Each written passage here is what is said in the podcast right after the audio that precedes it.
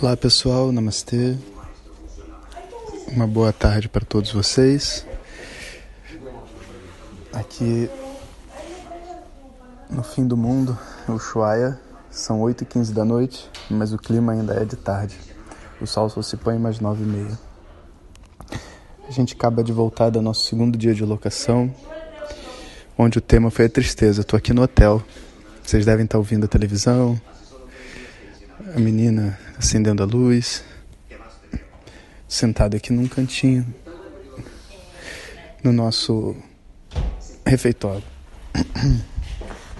E o que eu tenho para falar hoje para vocês é uma coisa que é difícil de colocar em palavras, mas muito profundo, muito emocionante. Hoje a gente viveu no nosso segundo dia de gravação alguns momentos muito incríveis. Era uma gravação que falava sobre a tristeza e como as pessoas é, precisam da tristeza na vida delas. E qual é o papel que essa tristeza tem e como que essa tristeza é importante e o que, que ela representa, por que, que ela existe.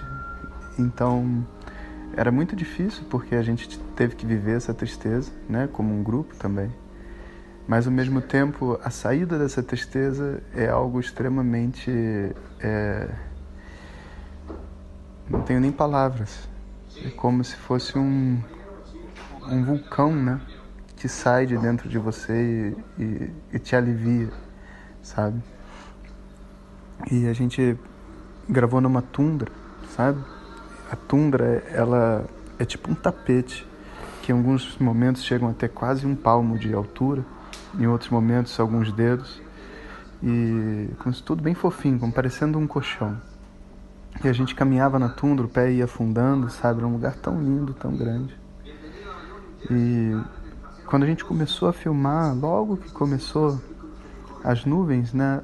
Elas meio que se abriram e um, um feixe de luz veio lá do céu e veio exatamente em cima da onde a gente estava filmando a coisa mais linda que eu já vi em lente. Eu nunca vi nada disso. E graças a Deus a Karine estava tirando, é, filmando com o iPhone nesse momento, enquanto os outros filmavam com a câmera. Então a gente teve duas perspectivas, com, sabe, com flare diferente. E eu só vi depois, né? E parece que é Photoshop. Ninguém vai acreditar que é, de, que é real, mas foi real. Eu estava lá. E no final, né, a gente, depois que a gente falou tudo que a gente queria, a gente gravou todas as coisas de apoio, é,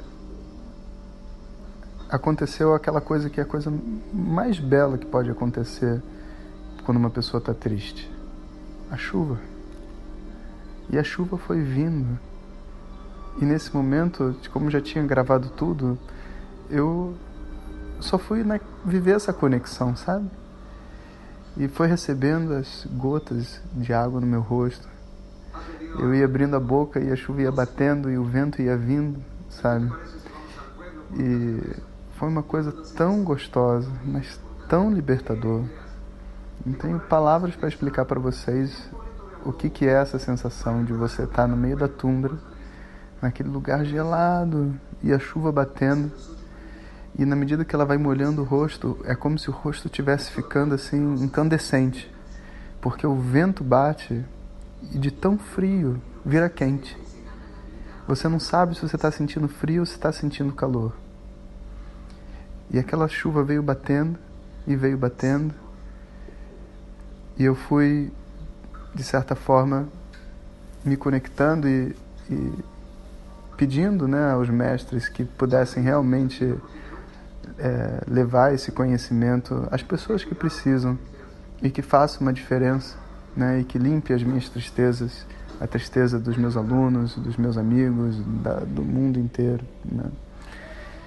E assim a gente terminou o nosso dia de gravação com uma cena assim de, é, sabe, parecia um épico, sentindo aquela aquela lavagem total, sabe? Lavamos a alma lá. O meu pé ficou totalmente encharcado. Agora ele ainda está doendo, sabe? De, de tanto frio, porque eu tive que dirigir tudo de volta com, com o pé encharcado, sabe? E quando a chuva também foi apertando, eu não tive nem dúvidas. Eu tirei a camiseta, né, para poder. Não queria sentir só no rosto, eu queria sentir, ó, alguém tocou a campainha. Calma aí, gente, calma aí, calma aí. Eu não queria sentir só no rosto, eu queria sentir no corpo inteiro. Tirei a, a camiseta, deixei a chuva bater, né? Eu tinha feito um monte de exercícios é, tântricos muito fortes, né? Então eu não estava sentindo frio nenhum.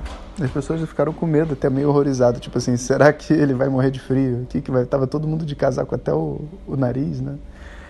E ainda tinha um rio, ainda me molhei no rio, sabe?